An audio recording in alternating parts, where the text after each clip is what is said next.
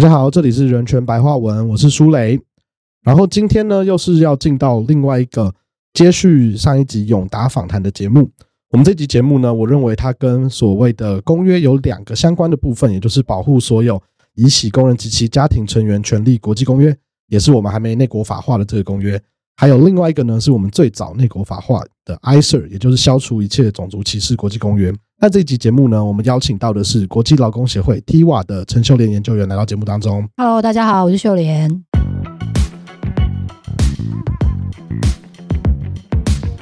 就是制度的问题，才让他们变成一个那样的逃跑工人。而且他说实在，他们那个违反是什么法？根本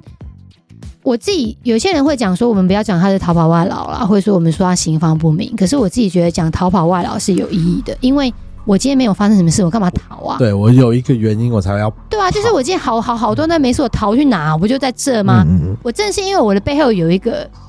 一个，不管是让你恐惧、恐惧，或是一个压迫，或是一个不好的事情，我要逃离这件事情，所以我要逃跑。那我觉得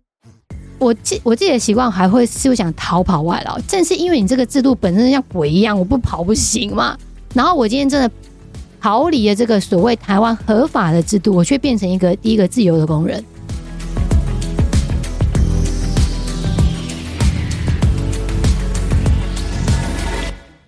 好，那我在上一次遇到秀莲，其实应该也蛮久了。那但是也是做年嘛，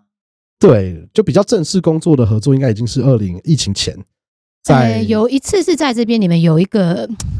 对，也是对谈一个书籍的讲座。然后再上一次就是那个人权博物馆的讨论愚公的对对对对对。那今天邀请秀莲呢，其实呃，除了我们想要再接续永达那期节目更进一步讨论更第一线现场的移工权益的问题以外呢，也是刚好这几天在网络上其实大家吵得沸沸扬扬，也就是要不要让产业，就是政府要不要开放引进印度劳工这件事情，其实有很多包含 TikTok 上面的短影片呐，跟论坛的讨论，所以就想说邀请到。有在第一线做不管是个案服务啊，或移工权益倡议运动非常长时间的秀莲来跟我们讨论一下这个议题。所以首先呢，可不可以请秀莲还是帮我们介绍一下自己，就是为什么会投入呃移工跟劳动权益倡议跟工作的原因跟契机？好，我一直觉得这个问题好难回答。呃，我大学时代就是念新闻系嘛，然后那时候就认识我的老师，我的老师老党外，呃，叫杨祖俊啊。那我当时就第一个社运的经验是，呃，反 WTO，就是声援把米加兰克养入门。嗯，我会在讲这件事，就发现大家一一阵沉默，因为就太久前的事情了。不会，我上礼拜访问到那个农村武装青年的阿达。OK OK，可以在这个脉络里面出来。没错。好，那总之就是那个是我的第一个社运经验，在过程里面我就认识了 Tiva 这个团体。然后 Tiva 是我觉得比较有趣，是到现在为止都是以以女性为主的团体。嗯，所以那个时候我其实就是对于呃社运没有太多的想象，然后我就。想说，那我来看看这边在干嘛。那我就选择加入了 TIWA，就主要是因为都是女性嘛，而且里面的女性都非常的强悍，非常的凶。我就想，哇，太棒，太适合我了。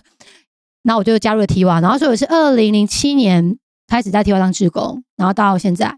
大概零九年左右开始才是有配有薪水的工作人员，然后一直到现在。我对秀莲上次介绍 TIWA 有一个印象很深刻，就是秀莲有提到，她觉得 TIWA 是一个。很没有阶层的一个组织，嗯，那你可不可以跟观众介绍一下国际劳工协会它主要的工作内容以及目标是什么？嗯，我们主要的工作内容百分之九十五以上是在接大量的呃外籍劳工跟中介或雇主发生的劳资争议案。那我们的工作方式就是透过处理他们最切身的劳资争议问题，回去看到底制度上发生什么事啊？因为我们觉得其实结构的问题影响了人在这个生存的现场发生很多的事情。所以我们会透过一些接个案去理解他们真实的需要跟整个制度跟法规上的问题，然后再去做政策的倡议。这是大概百分之九十五以上在做这一块。那另外有一部分就是我们也希望台湾社会比较用另外一种方式去理解外籍劳工在台湾的状况啊，所以我们会做一些文化倡议，像我们拍纪录片去各地演讲，或是我们接下来参加这样的的节目，就是希望透过一些比较软调的方式，不是只是那边抗议啊，说我们去游行啊或开记者会的方式，让大家比较看到外籍劳工在现在。台湾移工制度底下，他们日常生活在发生什么事？那听起来这个工作有很大量是需要跟法规或是一些协商的工作有关，对不对？是我们呃，为了要处理个案，就要研究法嘛。然后像我们前面在讨论那个外籍看护工要不要劳动条件保障，因为到现在都是没有。嗯，然后为了处理这件事，我们其实要去了解台湾的长照法。哦，对，家庭看护，对，因为家庭看护工其实是长照人力，嗯，所以我们的确很多工作就是会接触到大量跟劳劳动相关的法，然后也会有像他们会有一些刑事案件，性侵啊、伤害啊，或是跟雇主因为没有拿到加班费，你要进行民事诉讼，所以我们也要去哦了解民法契约怎么规定、怎么写，然后有有一大块，我觉得那是造成我很严重职灾的部分，就是我们必须跟公部门有大量的互动。那我自己真的觉得那是一个很严重的职灾、欸，就是你要跟一堆非常官僚的人，然后你要去跟他谈说，哎、法就上规定啊，然后就不管你嘛，哎、可是法是这样规定啊，他还是不管你啊。所以，我们跟可能公部门的这些第一线的承办人员，或者是劳动部里面在真的研究法规的人，我们也跟他们有很多的互动。那 T 瓦目前的组成啊，会有所谓的专职律师吗？还是就都是以研究员跟行政同仁为主？我们没有专职律师，就我们有案子的话，因为以外籍劳工来说，他们基本上是不会有前请律师，所以如果是这样的法律案件，我们当然就会找法服来是协助。所以我们的工作人员组成其实比较多是社会系，跟、哦呃就是社会系统，社会系呃有一两个社工系，可大部分就是那种就是都不是本科业。我们甚至我们同事有一个是会计系。我觉得我们的工作状况，就像你刚刚提到，我们因为没有很明确的阶层化，所以大概就是你有这个动力想要做这样的工作，你进来，然后就真的从很基础开始开始工作开始学。所以说实在，你念什么科系并不是太重要。你在工作，我我自己会觉得，像我们会收一些实习生啊，然后他们就会想说，哦，我要来了解移移工移工制度，然后我们就跟他说，你接十个案子，你就会了解，因为你就透过接案，你实际去碰你就了解，你根本不用学，而且看得很深刻，因为就是真正实实在发生的案例。就是很血淋淋，你就会在那个现场看到所谓人性在发生什么事，还有法令为什么这样规定，这个规定对于这个在劳雇关系里面这个个人，可能雇不管雇主、中介或是外籍劳工，那他们在面对的压压力是什么？我觉得他就很清楚了。嗯，我会对于像移工啊或外籍劳工的题目比较有关注，其实是因为我们家族比较特殊，就是我有一个大伯，他到今年应该已经瘫痪六七十年，嗯啊，所以我们家一直都有外籍的看护工、长照人力在，但是嗯基于就是当年那个年代比较特别，所以我们家的呃看护我都叫她菲律宾阿姨，叫她的本名，她在我们家待了二十二年。嗯。所以其实是我弟都已经大学毕业，他才离开台湾，然后他也介绍他的堂妹、他的亲妹妹也来到我们家，然后他们家的小孩，因为那个呃那个菲律宾阿姨跟我妈同年，所以他的小孩跟我年纪差不多嘛，嗯。就在菲律宾念完大学以后来台湾旅游，也都是住在我们家里面，他甚至陪我们一起做完我们家的一两次装潢这样子。嗯。所以后来一开始，我觉得那时候自己没有特别的感觉，甚至是在我因为我六岁的时候，他来到了我们家中，小时候会有点排斥，因为我住在一个很有趣的社区，叫万方社区。嗯它是一个很小的社区，你很难形容。然后它关系是紧密的，特别是像我们家，就是全家，因为阿公阿妈就为了照顾大伯，所以其实我很多阿伯跟姑姑那一辈的人都没有嫁娶，就是一直围绕着阿妈家跟大伯家为中心，就住在这个社区的各个地方。嗯所以我呢，我念的国小也是就在这个社区里面。那小时候有时候要送便当嘛，他可能就是请我们家的菲律宾阿姨送来学校。那小时候有点排斥，是因为他会讲中文，可是毕竟还是会有腔调。而且看起来就不是台湾人。，对，所以他在学校叫我的时候啊，一开始那时候小时候就很贱，可能会觉得然后假装没听到，我叫他把便当放着就好了。嗯然后或者他叫我的名字的腔调，就很容易被班上同学拿来取笑，嗯，我觉得好好笑，你怎么是菲律宾人带大的这样子？嗯那当下那些回应，我觉得小时候都没什么印象，后来一直直到在长大的工作以后，你会慢慢理解，就是他们的劳动权益跟状态好像不是像我们家中看到的那样，因为我觉得。呃，这样讲也没有无从查证，但是老实说，我觉得我们家跟他关系是很紧密的，他是比较像是一个家人。对，不然他不会在你家那么久啊。如果说关关系或条件不好，他其实不会在你家那么久。对，然后加上他后来他的妹妹到我我外婆家那边，所以其实我们很像假日的时候，就是诶，他跟我们一起到外婆家吃饭，像两家人在聚会这样。嗯但是后来发现，我们其实有把大伯送去几次长照机构，然后你看到其他人怎么对待外籍看护工的，跟后来看到越来越多新闻跟在讲劳动权益的部分，那时候也是我第一次看到 TIWA 的一些声明稿，然后才发现，嗯我原来大家对待另外一个人，或是只是一个外国人，他一样在台湾工作的状态，可以有那么大的落差。是啊，我我自己有时候去演讲，然后我就会问底下的学生或听的人，就会问说：“哎，那有没有人家里是有请呃外籍劳工？”然后居然就是每次都会有，而且越来越多。然后当然大部分都是家庭看护工。那每次问到这个问题，然后大家其实一对一些比较年轻的学生来说，他就会觉得这事跟我没关系，因为他照顾阿妈或照顾阿公，跟我没。嗯可是说实在的，我觉得除了这，你刚刚提到的那个，呃，自己家里有，然后我可能从小跟他长大，因为像我家之前是照顾我我奶奶，然后我的两个侄子，就我哥的小孩，其实也是跟着外劳一起长大的。那他们小时候就觉得好像就是有一个人在家里面，但说实在，我觉得我们可能要再扩大一点去想，我们的生活其实跟不管你家有没有外籍老公是息息相关的，因为你今天出门要不要搭捷运？你今天过年啊跨年，就是我常会说去一零一看那个很丑的烟火，一零一谁盖的？外劳盖的。就是我觉得外籍劳工对于台湾来说，除了个人的一种，就是我们跟他生活的交集之外，还有一个是整个我们现代化生活，它如何被建构出来。而这个被建构出来，比较不是我肉眼直接看得到，但是我在享受这个成果。当我们怎么对待这样这些人，我觉得那就是一个比较不被讨论的问题。我觉得秀莲讲的刚好也让我们切进今天聊的主题，因为其实我当时看到我们这次讨论就是要不要引，因为就台湾政府跟印度政府在签，正在讨论，甚至还没签，就我们要不要有一个劳务合作的备忘录，然后让台湾可以引进呃印度籍的外国劳工。那这个其实在很多国家都蛮常见，特别是所谓的东北亚或是像新加坡这样的国家，因为呃人工的薪资高，然后很缺所谓的基础劳动力。对，但是我那时候看到在讨论这个新闻的言论的时候，我真的是震惊，因为老实说，我一开始看到的标题啊，或因为法白其实有在经营 TikTok 嘛，嗯，跳出来的影片，它是直接用很耸动的标题，就是难道大家想要有这么多的性犯罪者出现在台湾吗？嗯或是大家难道没有注意到印度人都怎样怎样吗？那对我来讲，它是一个很反逻辑的事情，因为你怎么会直接把一个有十几亿人口的种族跟一个性犯罪，或是跟某一个呃，他们所谓的有这样的作为做连结，但我一开始没有太放在心上，因为我想说大家可能为了想红嘛，在这些平台嗯讨论很多。那一直到了呃，我是听台拳会的意向讲说，哎、他们好像认真要组一个团队，要申请反对的游行，嗯嗯嗯，我就很 shock，所以才邀请到包含秀莲啊，跟我们接下来要做的一些内容，希望来和大家讨论。一个是引进外国劳工的议题，一个是所以这种针对特定种族或国籍的人的歧视性的问题。嗯所以想问问看，秀莲，如果从很抽象或者直观的方式来看啊，你觉得为什么大家会有这么粗暴或是直接的歧视性言论的连结出现在这样子有外国籍劳工要进到台湾的新闻里面？其实我我觉得可能大家可以先想一下啦，就是大家觉得目前在台湾所谓印度人最密集的地方在哪里？其实，在竹科，嗯就是我们其实现在有非常多的竹科工程师是印度人，也就是印度人其实早就来了。哦但是因为可能他们是工程师嘛，而且他们可能关关在竹科里面。因为我会知道这个事，是因为我们今天有个案子，然后他是印度厨师，然后他有一天他来请我们吃饭，就跟我们讲说，全台湾最密集跟最好吃的印度餐厅就是在竹科旁边。然后我就问他说：“哎，为什么啊？”他说：“里面超多印度人，你不知道吗？”然后我说：“哎，我还真的不知道。”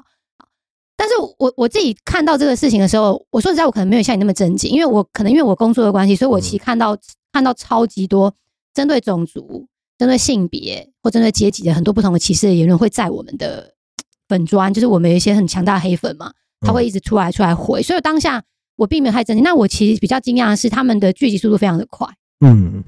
那后来我再看，我就发现，的确是因为他其实是用一种一种刻板印象嘛，就像你刚刚提到的，印度的确有性侵的问题，可是为什么我可以那么快把一个性侵的问题连接到整体印度人都是性侵犯？它其实是一个刻板印象强化的，还有我觉得媒体在报道这些事情的一个累积，就是我今天不会去报道，因今天印度因为发生了一个严重的性侵案，那印度本地的这些呃公民团体如何为了这个为了这个案子去推动他们法律的修改，他我觉得台湾媒体不会报这个。嗯可是我们会一直不断的报说印度有性侵案，然后去印度旅游要要小心，然后他是被列为什么旅游紧急警告国家。那我觉得那个用刻板印象跟某种恐惧去动员是最有效的。如果我今天回过头来，我今天就像呃，我去讲说我们要推动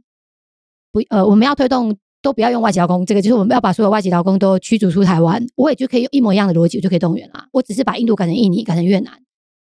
然后改成就是呃菲律宾。说好多人吸毒，或者是讲说呃越南好多人逃跑，就是这一种某种刻板印象型的动员。我把一个一个，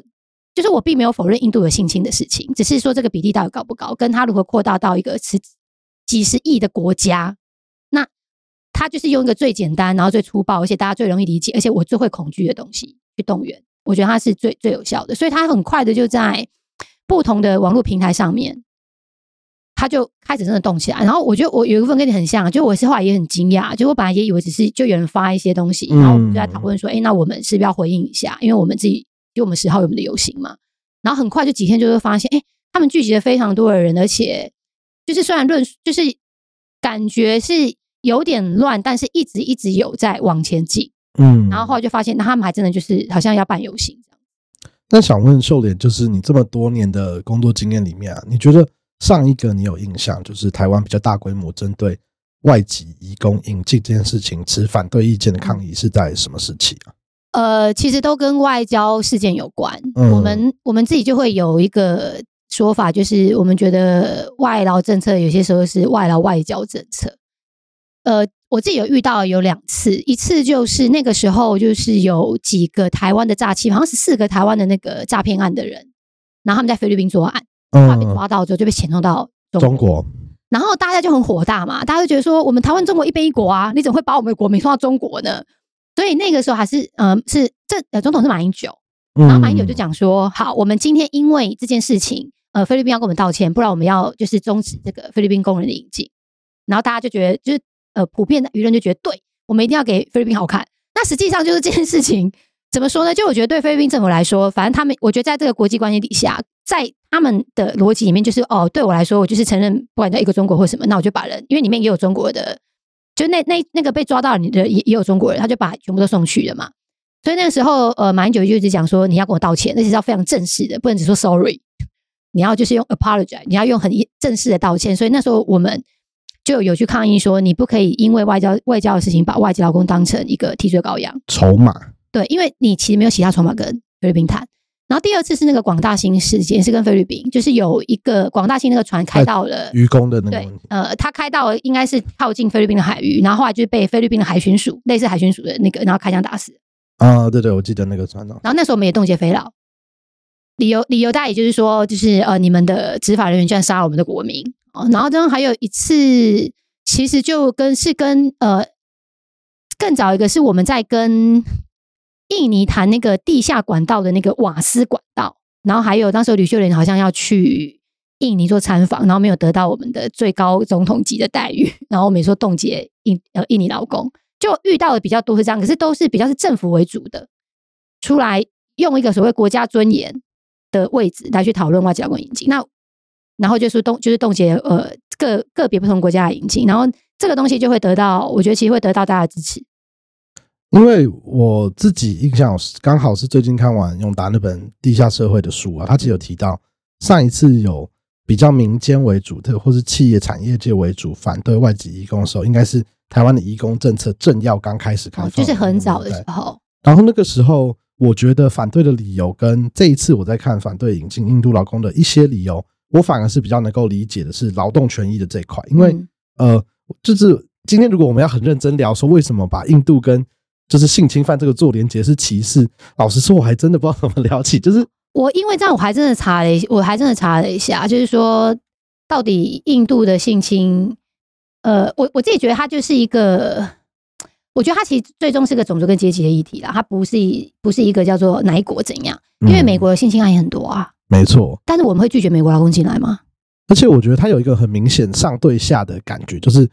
呃，我们治安这么好，你们不要来，对这种感觉。对。但是你今天在讲说，如果是一群美国人要来台湾工作，好了，大家看起来是不会有。当然，当然，当然不会啊！就是过去我们常提一个一个嘛，我们在处理好外外籍劳工这样呃印尼工人的开斋节，都会在黑白格嘛，他们这样。对。然后大家就会说，哦，他们在那边主导我们交通啊，我们要去搭车很不方便哦。可是我们现在回想，每年的圣诞节这个时候快到了。都会翻个超巨大的圣诞树在黑白格，有人去抗议过吗？连耶诞城都翻起来。对啊，耶诞城就是只有新北人会抗议嘛，说是就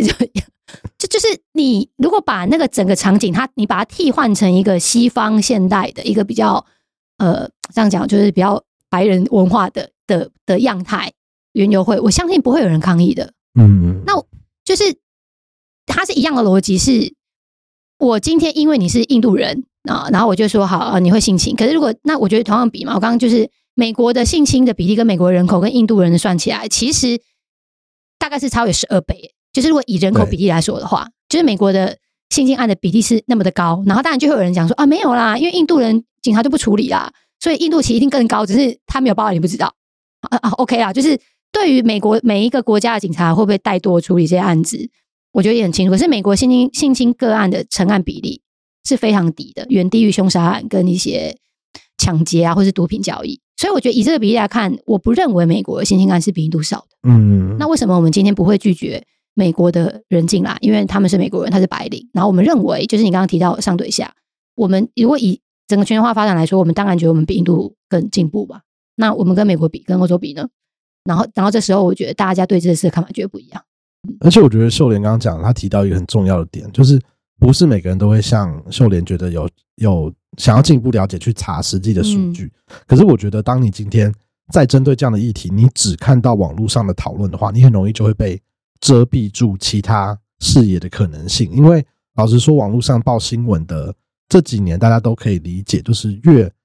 激烈或是越极端的社会事件报道篇幅定越大。对，那以印度来讲，我也可以理解为什么哦，大家对于印度的想象马上就想到性犯罪，因为前几年确实是有，例如在巴士上然后被改编成电影的那几个很重大的刑事犯罪案件出现，但是它就只是单一个案。那或许真的有当地例如男女性别不平等啊，或是歧视的问题发生，但是你如果没有进一步去实际看整个社会的比例，或是所谓像犯罪率这些判断的话，你很容易。变成是受到单一的极端事件的影响来看待整个，其实是需要更完整通盘考虑的一个政策或事件。是，而且我也觉得这个真的很难讨论。嗯，就是讲讨论所谓刻板印象，或你刚刚提到的，因为一个单一事件，我对某个族群我就形成一个既既定的印象。这件事情，我觉得是一个社会学大概百年来研究或者讨论的东的东西。然后以现在就是这种网络媒体，它因为它发展的非常快速，然后大家在接受这些媒体的习惯，就是这个这个文章超过两百字，我觉得它好长；这个影片超过五分钟，我就觉得哇，他在讲什么？所以它就当这个讯息越快速越短的时候，它就越容易落入你刚刚提到的一个单一的概念，因为那个一个单一概念最容易理解嘛，嗯，看着就哦了解了，然后我又好转发，而且感觉好像又讲到一个重点，但实际上今天这件事的重点，你只有在这里吗？还是其他还有更多讲外籍劳工好了？我们讨论的。除了歧视，他其实背后还有很多制度的问题，那他就不可能浓缩在那一分钟里面讲，或三十秒里面讲的很清楚。嗯，因为我觉得不是说不能讨论，他确实该被讨论、被注意。但是如果你只讨论这个的话，其实他可能没办法解决大家愿意参加这游行、想要解决真正的问题。因为我在蛮多展开的讨论里面是有看到，当然也有人质疑，就是说你不应该把性犯罪跟种族直接做连接的声音出来。对，但其实更多人也有提到一点，就是他认为。这个引进或是要赞成开放印度劳工进来，它真正我们以台湾的人民要去判断讨论的点，应该是在于它对于我国的产业，我们是不是真的需要这些劳动力，或者是我们的产业为什么会有所谓缺工？因为这次 M O U 里其实大家有讨论，例如像铝塑业好像就有被放入，对，希望优先开放的的服务业名单里面。那大家就在讲啊，因为。现在都没有人去旅馆了，然后也很多新闻报道采访那个连锁旅馆的老板就在讲说啊，我都开到月薪多少了，为什么都没人来这样？但下面蛮多网友或者什么，他们就说，其实是因为台湾的劳动条件就不佳，没有人要做这些工作，可是他又有这样子产业的需求，所以才会有引进外国廉价劳动力，跟我们二三十年前在做大型的公共建设开发其实是一样的。嗯，那如果要解决这个问题，好像是要更进一步绕回来去讨论什么叫做我国的。劳动条件不佳跟为什么会缺工的议题，是就是这个事情，其实呃，T Y 一贯的立场就是我有切两块，一块就是对于呃整个发展相对台湾呃比较比较讲比较落后好了，或者他们经济条件的比较差，他的确是要透过跨国的移动，他去到一个经济条件更好的国家去赚这种落差的这种劳动力的移动，其实我们一直以来都是赞成的，因为我们觉得。以某种呃劳工阶级的生存来说，他在全球化的的发展底下，他被迫做这件事情。我们不管他哪国的人，我们都是赞成的。但是同时，另外一块就是说，就是你提到的，那台湾到底是缺什么工？所以我觉得印度引引移工要不要引进？我觉得重点不是是不是印度，而是我们为什么要引进？嗯，从今年来看，就是其实在过去几年因为 COVID 嘛。然后我们国境就是有封封起来的时候，然后人都进不来。其实当时台湾的缺工问题变得非常严重。嗯，那我自己觉得那两年其实带给台湾一个一个认知，就是原来现在并不是叫做我们是老大，所以我们给人家工作，是我们真的要人家来工作。就是从长照，有些长照人力非常非常的缺哈，然后再来就是当时很多工厂的工人进不来，他也非常缺工。所以那个缺工的，这就缺廉价劳工。我要谈的是缺我们刚刚谈到的，就是我今天因为劳动条件太差啦，所以我就不可能一个工作提供四万五给你，我就只有两万八。那当然对台湾人来说，他有他肯定要选择其他更好的工作。但我实际上这个工作，那我怎么办呢？我就开放外籍劳工进来。从我们最早的你说公共建设，就是一九九二年开始，一直就是有廉价又年轻又好管的，然后背着所谓中介费十几万债的人就进来了，填补了这个位置。然后我再用。不能只有转换雇主啦，然后缺乏劳动条件保障，让他们维持在这个低薪，那没有人要做的工作里面。那我觉得这个逻辑，它就会变成对于很多雇主来说，我就会发现说，哦，原来我只要可以争争取到我开放外籍劳工引进，我其实就不用提高我劳动条件嘞。那没有台湾人没关系啊，我只要可以争取到我配额更多，我就可以请更多的外劳。所以我觉得它终它终归是一个劳动条件没有办不被改善的问题。就是大家一直用成本的概念在看待这件事情。对。所以他会一直追逐维持或是更低的劳动力投入。然后我，而且我觉得外籍劳工他有一个所谓更低成本，他有另外一个比较没有看到的是，他引用外籍劳工成本更低，但是他拿到的是一个健康有力的劳动力哦。嗯，因为他们大概来台湾就是二十岁上下，就非常年轻，所以他一不会他不会生病，体力非常好，他可以在产线上站十二到十四个小时，他不会累。所以变成他是用个低成本拿到一个这样讲怪怪，但就拿一个品质非常好的劳动力。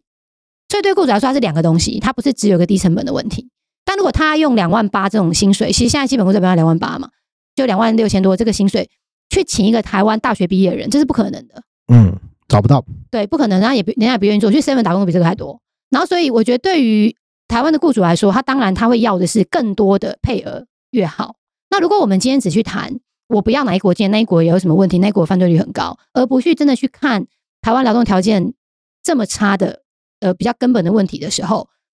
你就会落入一就是落入一个状况，是因为你今天不要印度，那不要斯里兰卡，就因为过去劳动部其实曾经考虑过开放斯里兰卡跟缅甸，对，就在目前主要四个国家嘛，哈，然后他就曾经考虑过斯里兰卡、缅甸，然后后来现在就在讨论印度。就是今天我觉得，如果不改善劳动条件的问题，你这个呃缺乏廉价劳工这个根本问题不被解决，它只是今天你讨厌印度，那我找别国嘛。就是我觉得是像血汗工厂，以前是我把一个工厂盖在这个落后的国家，我现在是从不同的我们跟我们相对发展比较差的国家，把它引进到台湾，然后盖一个血汗工厂，让他们在里面。就就是它其实一个血汗工厂的概念，只是我引进不同的国家进来。所以，我今天我只是站在我反对哪一国，因为他会做什么事，呃，所以我不要他来。但是你不真的花力气去处理劳动条件跟我们对于这些人的保障，那问题其实并没有改变呢，因为他只是换另外一个国家。你不要印度，那我就找别国啊。因为。政府既然会开放，它一定有想要解决的问题嘛，就是产业缺工，所以有人希望政府允许开放引进。但是，一般的民众会反对，它的原因可能会是因为国籍，因为我觉得他会做什么事情。可是，确实就像秀莲讲的，这两种反对的理由跟需要的理由，它根本是水平线，就它对不到边。对，所以如果我们一样，不管是最后这个 M O U 到底有没有牵涉啊，就我觉得就先不谈，例如台湾社群对这样的反应，对于我们想要合作这个国家怎么样？看待好了，我觉得他确实就没办法解决。其实跟台湾人很直接相关的，也就是那我们万一这些产业就没有从业人员之后怎么办？是，而且我也觉得台湾呃，不要说政府啦，就是我觉得台湾社会大概要去比较思考一件事情，就是在整个全球化的发展，我们现在的确面对少子化，所以像过去我这一辈的我的父母，或者我我可能会有兄弟姐妹。嗯，当然再晚个二十年好，或许你们家就是就是家里可能只有一个小孩，那这个小孩他要怎么照顾呃父母，或者甚至他可能有一些要照顾什么叔叔伯伯这一种，就是一个我觉得长长照的人力的问题。我们缺看护工这件事情，不是走台湾，其实是日本跟韩国也在抢看护工，所以这种人力的缺跟缺廉价劳动力这件事情，如果我们不去思考怎么让台湾变成一个比较有一个好的劳动条件的国家，那。我今天来你这边干嘛？我去日本、韩国就好啦。就是你刚刚提到的金融大叔嘛，他其实有讲到这个趋势嘛。其实工厂也是一样，就少子化这件事情，让我们本来本国劳动力减少，它已经是一个事实了。如果我们不好好去面对，然后我们还在想说，好，我就开始大量引进廉价工人。那我廉价工人，好，那我就不去改善他劳动条件，然后我不去讨论怎么保障他们，我就一样用过去的方式去控制，或是去剥削他们。然后可能他们就会逃跑，然后他们逃跑之后没关系啊，我们再说他们是逃跑外劳，会影响会影响台湾治安问题啊，把他送回去，再把他送回去啊，然后我再换一批进来，那这不是一直是一直在原本逻辑里面一直转而已嘛？就是你的你的制度就在制造逃跑外劳，制造逃跑外劳之后，你再污名化他们是有很高的犯罪率，可这根本就不是事实啊！哦，就是我因为要来说，我又查了一下，就是其实外籍劳工的犯罪率根本就是本国人的四分之一而已。嗯，没错，我在其他数据看到对啊，然后就是这些东西，就是我在污名化淘宝外劳，所以我们作为台湾人，如果我今天不去细究这些事情的关键在哪里，我永远只会落入一种外劳就是台湾的呃犯罪问题，然后他们就是会逃跑。所以那我一我不要外劳，可是说实在你办不到，因为你真的需要他们。那二我要挑外劳，我要挑呃品性优良，然后我要挑一个国籍不会有什么问题。那到底有哪个国家？呃，可能就是我们认为比较现代化的国家，可是我们根本请不起人家，因为人家的薪水比我们高太多。我干嘛拿你台湾当外劳？所以他就是在一个重复的逻辑里面去转啊。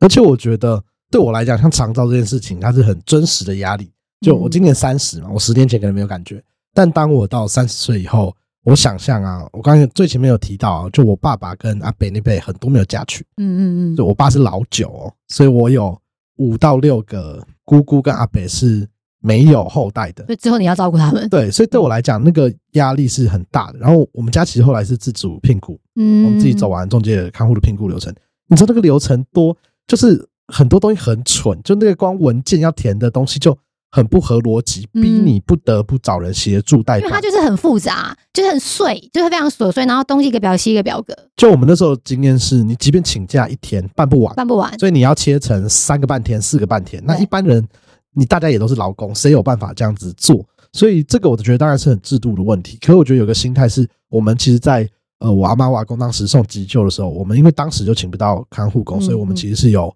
呃当下找台籍的看护人员来的。但老实说，如果你今天对待人的态度，任何一个看护工，不管是哪国国籍，你都一个以上对下，或是很不好的态度跟他们共事的话，老实说，你即便请台籍的，人家也不愿意来服务你啊。他有更多的雇主，他有没错，这么多的，他反而是一个呃劳工的市场，因为有这么多人需要长照服务，但是长照的人力很稀缺。那你今天不管是对外，就我如果是一个台籍劳工，我看到你这样对待外籍劳工，我也会觉得说，我干嘛去你那边服务啊？是啊，而且我们对于那个自己，因为也有亲，就是家家属住院，我就会发现，我们对于台籍的看护都会说，哎，那个阿姨，你可以帮我弄个什么什么吗？可如果今天请的是外劳，你觉得不是这种态度？对啊，而且老实说，我觉得呃，工作态度其实也是就各各有各的，就是他就是人嘛，所以一定有人比较好，有人比较不好。因为我也遇过，就台籍看护也很凶，嗯，或是你讲其他更多的，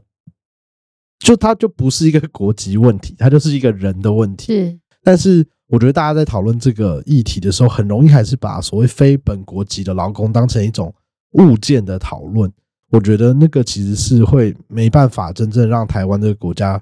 真实的面对我们接下来在经济上或是人力上都会有很大负担的这个长照的未来。是，而且我我自己当然觉得，产业对于台湾政府来说，他就会认为，因为长照它毕竟是社会福利的一环嘛，嗯，所以在讨论长照的人力或者长照制度的时候，他会更倾向于去保障某些台湾的需求。所以，为什么家庭看护工的劳动条件，我们在提要要有相关的法令保障，要有基本工资？这个就是大概我到 T Y 零七年，然后是零三就开始提了嘛，然后就现在就是二十年过去了，就是都没有任何的进展哦。然后他会觉得，因为他会知道说，我今天要保障看护工的权益的时候，我势必增加台湾雇主的成本。对，可是我们的整个长照制度就是没有，就是负担现在负担负担不起这个成本。但如果放到工厂，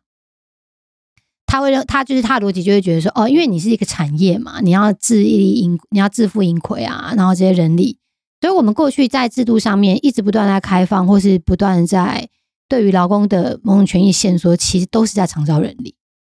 然后在工厂这边，当然他他配合有在不断的开啦，哦，可是呢，他就是比较容易在一个劳基法的逻辑底下去处理，可是外籍看护都没有。我觉得那嗯跟整个我们到底需要怎样的人力，而这个人力的需求，它会对台湾政府造成多大的压力，其实是有关系的。因为当我真的是没有长照的人的时候，我就我的病人没人照。我像 COVID 最当时最清楚啊，因为当时陈时中在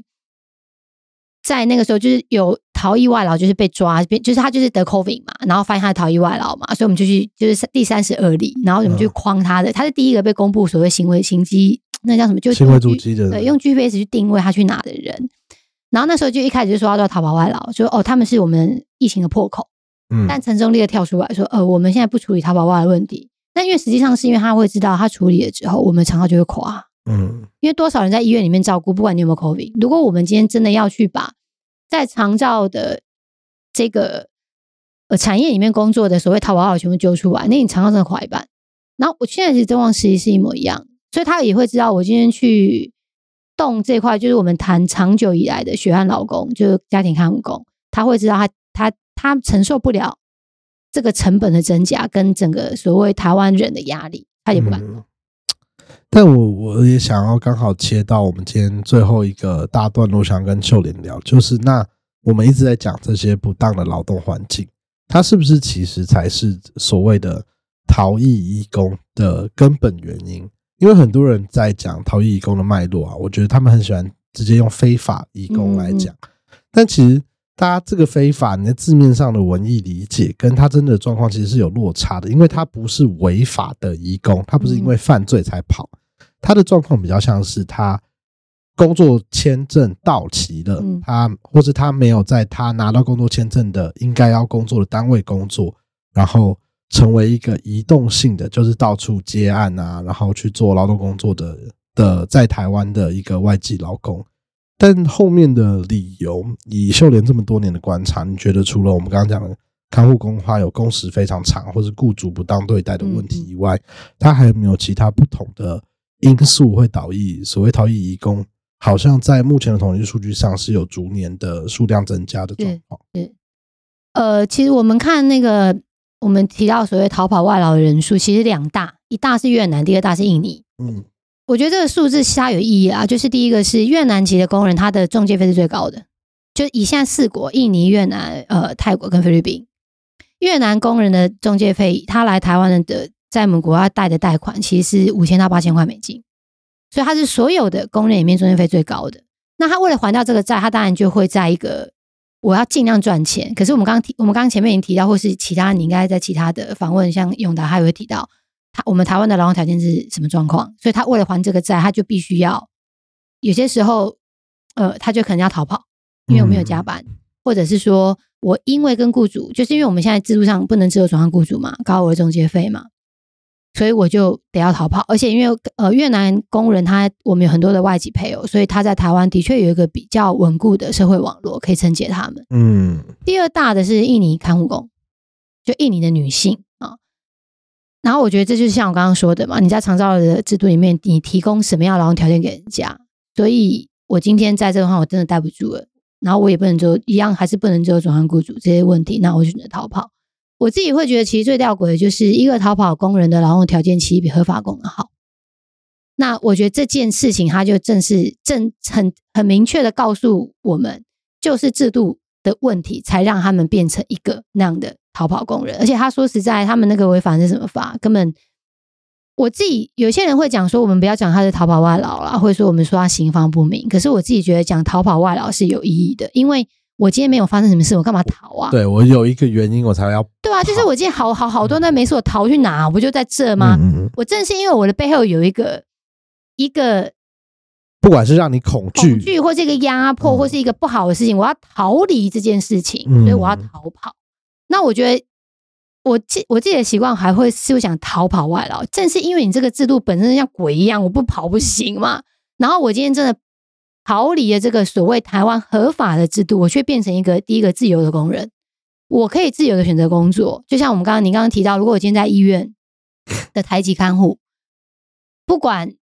雇主对我态度怎么样，其实我是一个自由之身啊，我没有一定在你们家，所以我就换工作就好了。嗯所以我当我变成一个逃逸的工人的时候，我逃离了这个制度对我的掌控之后，我可以自由的，我是一个自由人，我可以跟我的雇主谈我的劳动条件，我可以跟我雇主谈我什么时候要休假。所以这个自由，我觉得对于工人来说是，尤其是台湾的外籍劳工是非常可贵的。然后第二个是，我们像现在的看护工就是两万两万块一个月嘛，如果你都不休假的话，可能要多两千多块。对，薪水，然后以目前的这个呃劳动部自己算出来，一天的工时十三个小时，我们用两万块去算，除以十三，一小时薪资是五十块，这个都还是他统计，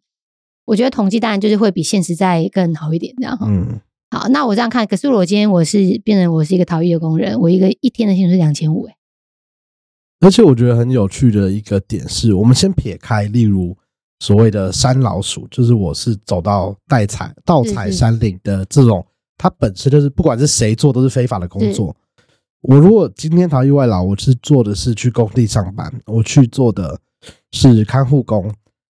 有人愿意付他这个薪资，就代表他就是有这个需求啊。是啊，是啊。那中间跟我们合法制度能给的薪资，为什么落差那么大？我觉得他一定是有一个问题要被解决，就是制度上让合法的工人要落在那么底下。嗯，然后呃，我们其实之前我我像我们常爱推几个诉求，就是要自由转换雇主，要取消所谓私人中介。然后台湾政府就会告诉我们说，哦，我们不能够让他们自由转换，因为这样会影响牢固的关系的稳，就是会影响牢固关系，会关系不稳固。然后我就会想说，那台湾人不是可以自由换工作吗？为什么对于台湾人不会有讲说牢固关系不稳固呢？那那就是回到你刚刚问题，因为制度上让他们留在一个那么低薪的位置，然后他就再回到我们刚刚前面讲，因为我们缺的不是工人，缺的是廉价工人，所以我在制度上必须让它变成是又廉价又不可移动。我才可以让这个产业不断的运作下去，而这个运作下去是雇主又节省成本，台湾政府不用面对不同地方缺工的压力，然后作为台湾人，我又付得起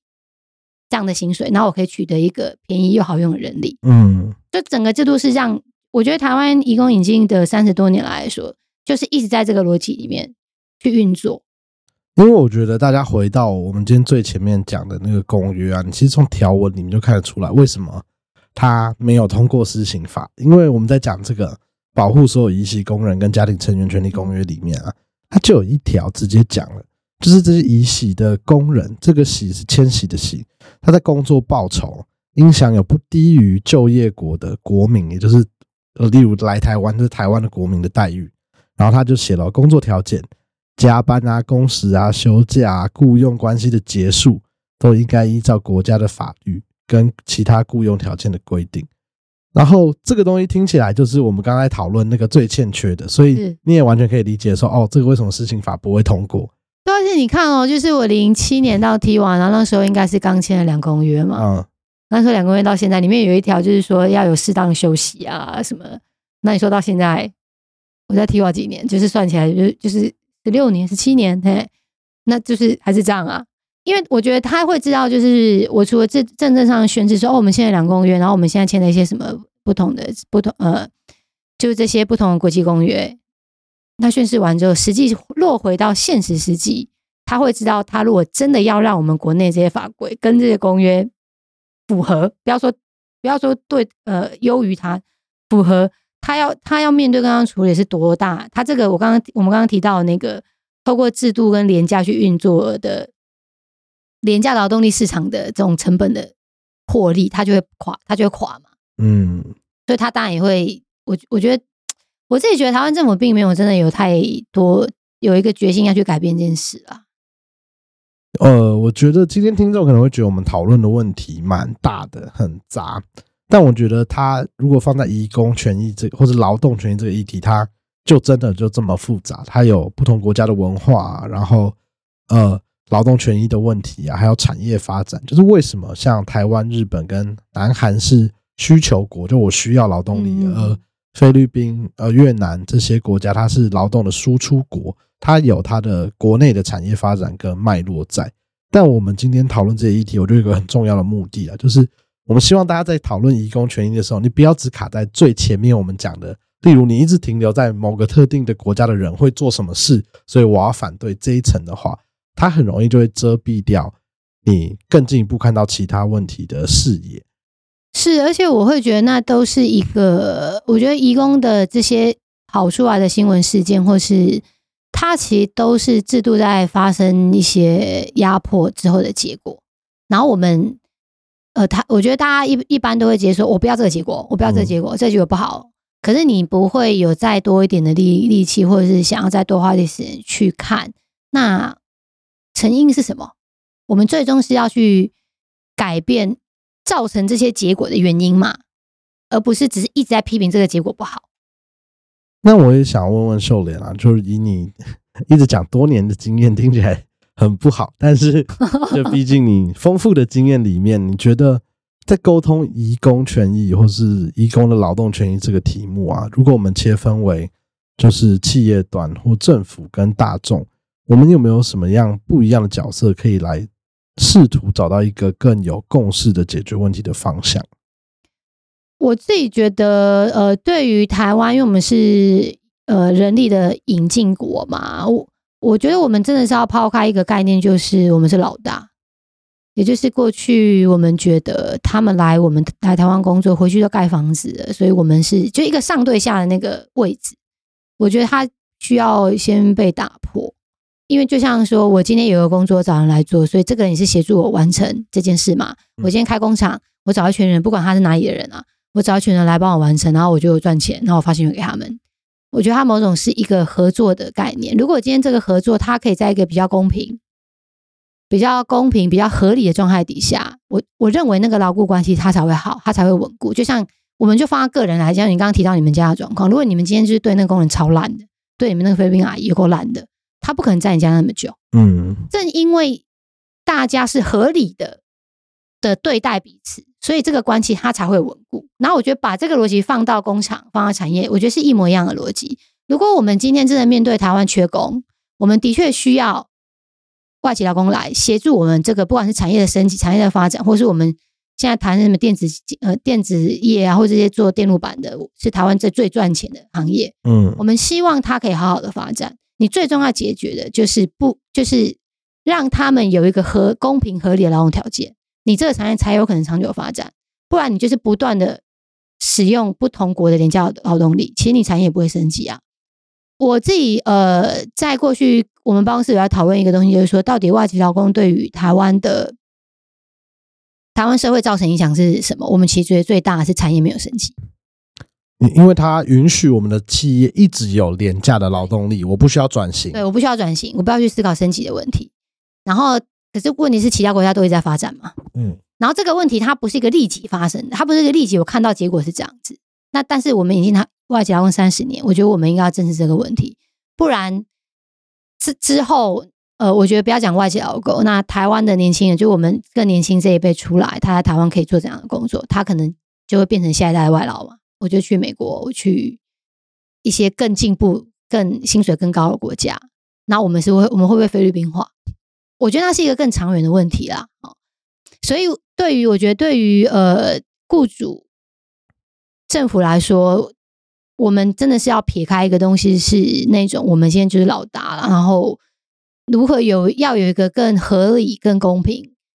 我觉得每在谈这个问题，大家都会想说，哦，那他们就是要很多啊。其实我觉得还是落入歧视的逻辑，就是哦，他们在什么菲律宾一个月赚两万，呃，赚一千五而已，来台湾赚两两万多，那么多还想要要更多。但问题是，人家是就在这里啊！我说他就是在台湾，他并不在菲律宾做事嘛。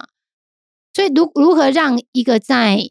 同一个国家，好，我们讲台湾一起工作的外籍的工人，不管他是男性、女性，他是外国人、本国人，他们有一个一样的劳动条件，我觉得那才是去发展整个呃，对于工人的保障，或者产业升级，或者产业发展，我觉得还是一个比较好的。那当然，他。的确，在某个时间，它会增加雇主的成本，它会增加政府的压力。但我们要不要去面对这个问题？因为我觉得，为什么会想要呃问秀莲这个点呢？是因为我觉得我们刚刚讲的东西啊，其实至少在我们算广义蛮大的同温层或者法白的粉丝里面，我觉得大家是可以理解这种不应该歧视啊，要保障大家。在他生活的这个国家里面的劳动条件，而不是说什么的哦，他把钱寄回去，他们家的人可以盖庄园这种观念等等。但是回到秀莲今天有提到 TIWA 的五大诉求，嗯，就是废除私人中介，保障家务工，然后自由转换雇主，然后工作期限的移除，然后要他们能够参与决策权，就是类类公民权的展现。是是是。其实这五项好像目前我知道期限有慢慢有放宽一部分，但这五项对于 TIWA 来讲，是不是？这二三十年其实没有太大的进展。没有，没我们我们是每两年会有一个移工大游行，然后去修改你刚刚提到的那个五大诉求，然后我就会发现不用改。我就会哎，我们这么只有改一些字啊，就是例如说把呃取消聘雇年限，然后变成呃呃变就是从哦，我过去是从三年取消三年聘，因为最好是三年嘛，取消三年，取消六年，然后都到现在变成取消聘雇年限，就是走一些地方在微微调。然后大的制度其实都没有变动，嗯，其实变动最多真的是聘雇年限了。那我觉得那个是因为雇主的需要，对，也跟工人没有关系，因为我如果一直换，其实对雇主对很麻烦，是是麻烦的点。对，所以我最好是这个工人在我家或在我的工厂六年的，他可以可以一直做下去最好。嗯，那因为整个制度的设计上设定上面，他们是不会变，他们不会取得台湾国籍嘛。对，所以怎么就是年年限这件事情，我认为是蛮就是蛮没有必要的。对，因为呃，它跟最后一个其实是正相关的嘛，你没有拿到国籍，或是。你没有办法一个，不管是限定还是用任何方式参与你生长，你不敢讲生长，你工作居留九年、十二年的国家的任何政策权益的话，其实老实说，他会，他比较第一个就是不公平，因为你去比较，我们有其他有什么就业金卡，啊或是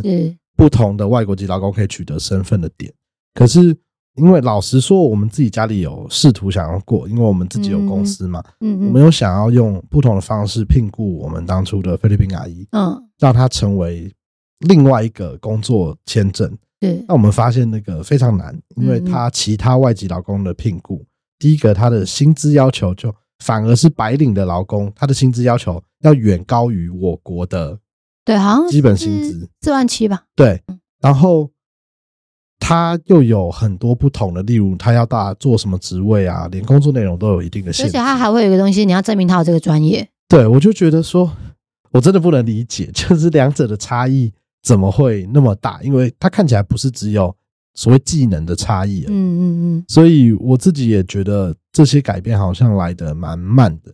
但我某种程度，另一方面，我这几年我我觉得可能真的是我同温层比较厚一点。我觉得有一种乐观的感觉，是因为。呃，包含了我觉得九枪嘛，那或是其实，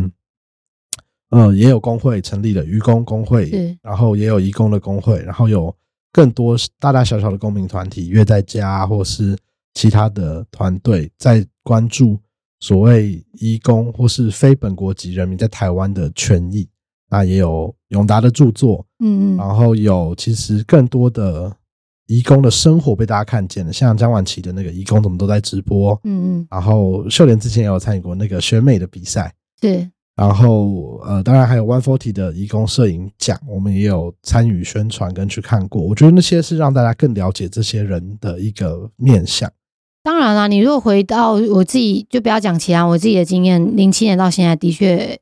我觉得社会上的一些多元化的讨论跟当时真的差很多，还有包含我们有。一些行动骂我们的人还是很多，但是支持我们的人也也变多了。嗯，就过去可能百分之七十六、八十在骂我们，然后现在可能就会呃百分之六十，但是会有至少几乎要一半的人会在底下就回应那些骂我们的人。然后我觉得它就是一个变化、一个进步嘛。但是五大诉求，我今因为我们今年又有游行，然后我就在跟大家开玩笑说，还是我们来办一个原地踏步大游行。因为怎么会？就是我们在那边弄个搞了半天，然后二十几年，结果所有的制度那五项几乎没有变动，然后大家就说我们就再开到原地原地踏步。因为我刚刚想要做这个连接，也是因为呃，我自己有点担忧，在我感到乐观的同时，有点担忧是，我好像觉得大家越来越理解不同的族群，越来越少歧视，或是遇到歧视的往往会把他跟你旁边人讲，哎，这不对，你不能这样子做连接。嗯，但是回到。我自己觉得比较实际的改变制度跟法规等等的问题，它两者好像那个动能衔接不起来。是，就是也想问问看秀莲，你有没有觉得要怎么样？或许会有一个方式能够让这些，所以我们看到最软性的沟通层越来越宽广，大家越来视角越来越开阔以后，我们有没有办法让这样的能量能够流动到，不管我们是透过游说啊，或者是倡议的方式，再更进一步的去 push 让。呃，不一定是只有 T 瓦的五大诉求，它或许是另外一个政策的改变。就任何一个实质的改变，有没有办法能够借用这样子更接受多元跟开放观念的主流意识来稍微推动一下？呃，我这样讲可能呃，不知道会不会得罪人。就是说，我们刚才也提到，就是很多人在反对印度移工引进，其他就落在他们是性侵国。但是如果我们今天站在我们支持外籍劳工不要歧视。但是他的他的位置点可能是一样的，我我是就是可能讲的事情不一样，就是我今天支持你不要歧视移工，然后我支持你不要歧视移工，跟哦我现在不要有印度的呃性侵人进来，我不要我不要有。可是如果我们没有再往下一层，就是我今天就是我知道我不要歧视移工，然后别人有歧视，我说哎你不可以这样子歧视，可是我都停在这里，那。其实我们这我们跟反对印度移工站的位置是一模一样，只是我们反对我们支持跟反对是不同的事情而已。嗯，但是我如何把我认为我不要你不要歧视移工，然后我们希望它更深化，我觉得那就是你我们你刚刚提到的这个东西只能被接起来。对，这些我自己觉得在做呃这几年，我觉得已经有比过去更好，就是我们有更多的公民行动，不管是自发的或是不同团体组成的。那个软调的文化的诉求，跟我们更理解外籍老公在台湾的生活，跟制度上对于他们实际上怎么影响，我觉得这几年有稍微好一点，就他会慢慢慢慢的接起来，让只一开始可能只有条件停留在我不应该歧视他们的人，他有更多接触的管道啊，就是我可以看一些纪录片，然后纪录片可以就是可能看九强，然后更我可以理解哦，原来淘宝二是这样，然后警察执行怎么会这样呢？我有一个更多的动力跟更多的行动，我想要去更了解，然后我可能就会去哦，像去蔡崇导演他们约在家嘛，我可以去他们那边看一下，我可以去当志工，或者说哎，我们游行啊，十月十号大家可以来哦，然后就是我可以来参加参加一些游行或倡议，因为说讲真的，我觉得所有制度的变动就两大，一大就是用血汗换出来的，我有人死了，我烧死了，我今天植栽了。哦，我今天怎么样？所以我就弄了一些对于这些权益的保障法，它是用人的血跟泪换来的。另外一个就是比拳头，我说比拳头是说这个舆论它强不强到我政府必须要回应我这个压力。嗯，那我觉得其实应该是透过这种文化不同的东西，如果大家可以更去参与直接的行动，把这个舆论的这个事造出来，我们这个拳头大家集合起来，去让政府去面对到制度的这些问题，我必须要改变，而不是我只是站在。现在雇主的需求，我现在缺廉价劳工，所以我就一直开配额，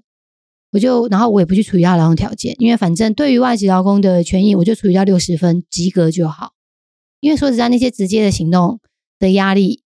远低于雇主给政府的压力，所以我觉得那个东西它必须接起来，是有更多的直接行动了，而不是就是就是希望就是呃不就是会去出来声援说不要其实。